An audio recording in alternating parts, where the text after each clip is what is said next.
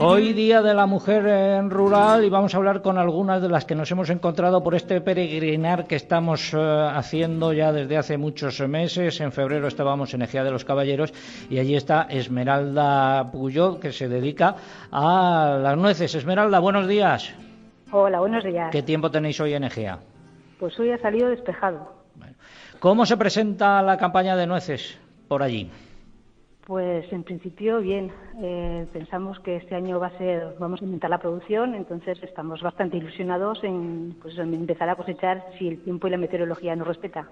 ¿Cuándo está prevista que comience la recolección?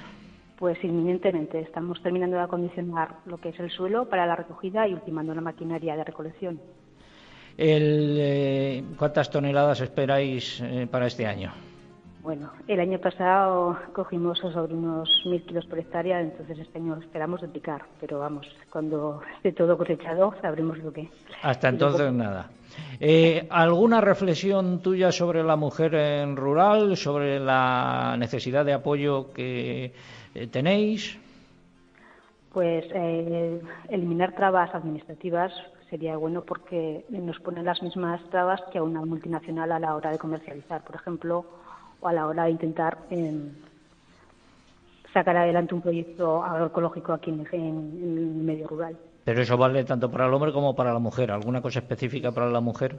Eh, pues medidas que nos ayuden a compaginar lo que es la vida laboral con la familiar. Pues muchas gracias, Esmeralda. Que vaya bien la campaña. Te dejamos con una J aragonesa. ¿eh? Muchos saludos para todos los agroyentes de la zona de las Cinco Villas.